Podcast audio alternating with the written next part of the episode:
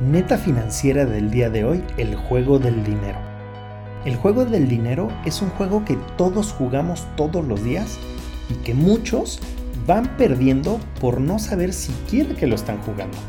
Y es que la neta, la neta, el mundo de hoy está hecho para que los que no saben jugarlo le entreguen su dinero a aquellos que sí saben jugarlo.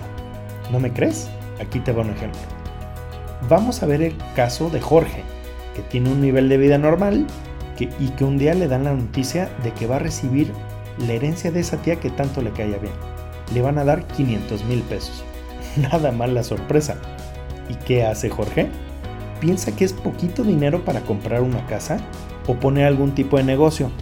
Así que se compra el reloj Tag Heuer que siempre soñó. A su esposa le compra la bolsa Chanel que también soñaba y el dinero restante lo usa para cambiar el coche que ya le tocaba cambiar y decide inteligentemente que no se va a endeudar, que solo va a usar lo que le queda de esa herencia.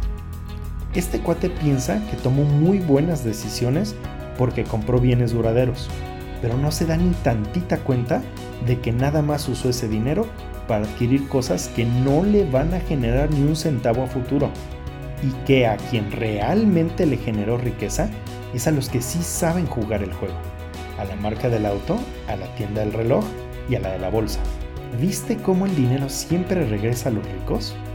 Y no te voy a decir que debe hacer X, Y o Z, porque no conozco su situación a fondo para recomendarle algo, pero lo que estoy seguro es que habían muchas opciones para que ese dinero siguiera generando dinero a largo plazo.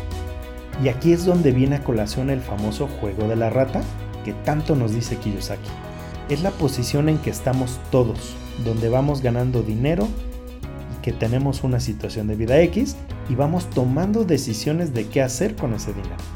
El juego de la rata es básicamente ese ciclo de ganar, gastar, deber, ganar, gastar y que nos tiene atrapados en ese desgaste y estrés que no nos permite lograr nuestros sueños. Dice además que aquella persona que va invirtiendo inteligentemente va a ir generando activos, si no te acuerdas, son las cosas que nos generan dinero o una rentita adicional. Y que en el momento en que con ese tipo de activos generemos la cantidad de dinero que necesitamos para vivir, saldremos del juego de la rata. Seguro a todos nos gustaría trabajar por gusto y en lo que queremos, en lugar de tener que aguantar el trabajo de mierda y al mendigo del jefe, porque tienes que proveer para tu familia. ¿Cachas? Entonces volvemos a la importancia de la inteligencia financiera. Ya hablo sobre la mentalidad financiera en uno de mis capítulos, búscalo. Pero aquí te dejaré 7 tips súper importantes en relación al manejo del dinero con inteligencia financiera. 1. Nunca dediques más del 30% de tus ingresos al pago de deudas, porque aquí es donde el trabajar como menso para vivir como perro. 2. Que tu nivel de vida se dé máximo con el 70% de tu ingreso y que cuando subas tu ingreso trates de mantener ese mismo nivel de vida.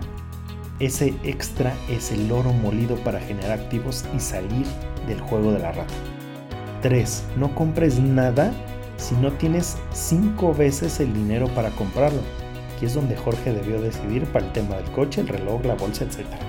4 no hay que desperdiciar los capitales pequeños, asesórate bien. 5. Tienes que ser rico en mentalidad antes de que el dinero llegue. 6.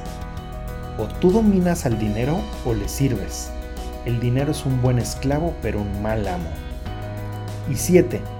No te deshagas del capital.